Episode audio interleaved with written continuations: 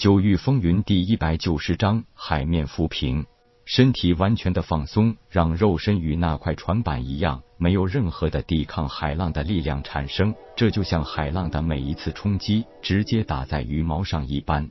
而另一方面，夜空激进灵的消耗也极大程度的保持了自身的能量。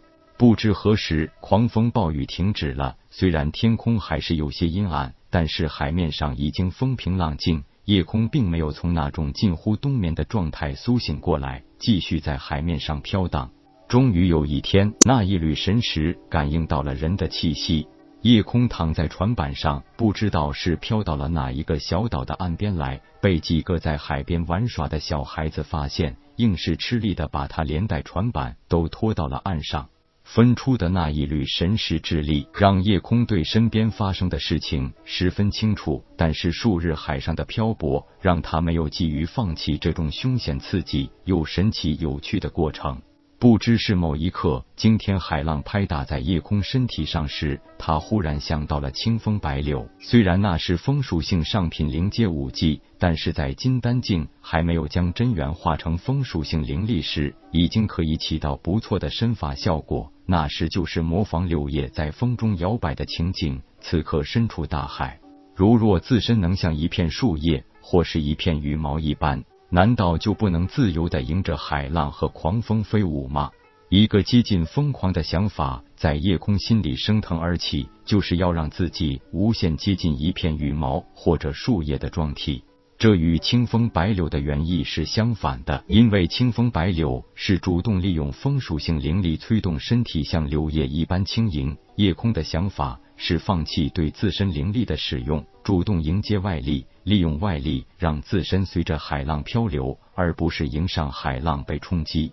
这说来容易，做起来极难。到多少次的失败，好几次被巨浪拍中身体。虽然接近灵海境后期的肉身强度并不会有什么实质的损伤，但每一次的海浪击打也足以让夜空体内气血翻涌，那滋味并不好受。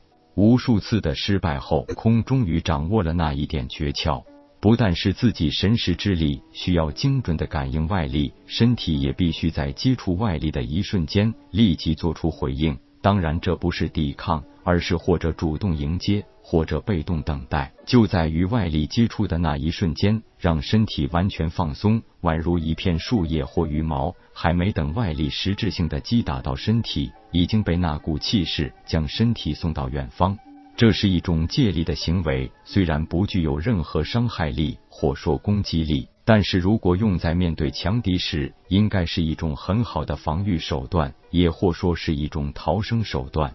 这在当日与剑修对战时一样，那时夜空已经将其实际应用了，而此时更将这个技巧发挥的淋漓尽致，而把这个想法与偷天换日的技能联系起来时，更让夜空豁然开朗。偷天换日，第一层只是简单模仿对手的技能，而第二层就上升到轻松接下对手的攻击手段，进而把对手的攻击反转回去，用来打击对手。这一点与当日球球吞下老康头的灵气攻击，又吐出去反击对方很像。而偷天换日第二层的前提就是可以在对手攻击近身的一瞬间，巧妙的掌控这股力量。进而四两拨千斤，把对方的攻击还回去。是在具体实施的时候，这需要极其微妙的感知能力，必要在瞬间做到接触，而不是抵触对手的攻击波动。其后，大海上漂泊的时候，夜空甚至感觉，就算没有身下的船板，自己也不会直接沉入水下。借着那微微起伏的海浪，甚至都可以有意的去改变自己想要到达的方向。因为借力是借为己用，并不完全等同于随波追流。夜空也没有想到，这一次的历险，自己的突发奇想，竟然在未来的武道之路上，可以数次救了自己的命。这也让他对偷天换日法诀更加刮目相看，也更期待灵海境后期通关九层试炼塔后的第三层法诀会是什么样子。大哥哥醒了，你没事吧？幸好有块船板，否则早就被淹死了吧。看着六七个十几岁的少年少女，夜空活动了一下身体，笑一笑道：“多谢你们把我从水里拖出来。”一个稍微大一点的孩子笑道。看来大哥哥水性是很好的，如果不懂水性的人，就算这样绑在木板上，也会溺水的。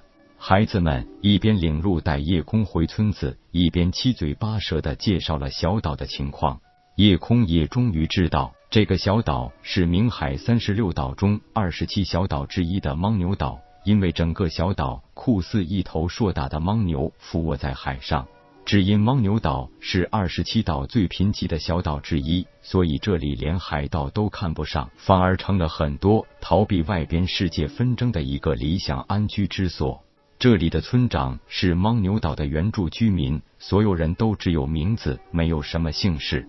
出于对老村长的敬畏与爱戴。几乎没有人会向任何人提起老村长的名字。村长显然是一个很有见地的人。虽然整个岛上也有很多人有十分强健的体魄，但那只是为了渔猎讨生活而必修的。他们最高的只有筑基境后期，几乎还算不上是真正的武者。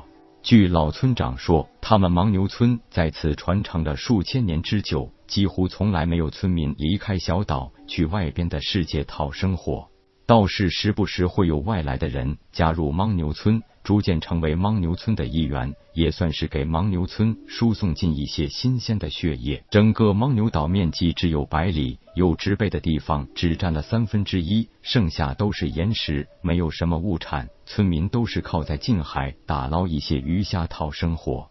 所以，连海盗都极少光顾这里。除了行海时遇到风浪，偶尔会有海盗船来此暂避一时。不过，这些海盗并没有对牦牛村的村民大肆残杀。毕竟，留下这么一个可以随时有人照应的临时落脚点，比起一个荒岛要好得多。夜空被好心的牦牛村村民收留，总比露宿荒野要好很多。独自一人研究清玄海志，发现这牦牛岛是三十六岛中最贫瘠和面积最小的几个小岛之一。如果把明海看成一个硕大的不规则圆，牦牛岛应该属于明海的东南部海域。本章结束。各位朋友，动动你发财的小手，为倾城点赞、订阅、分享，您的鼓励是我坚持下去的动力。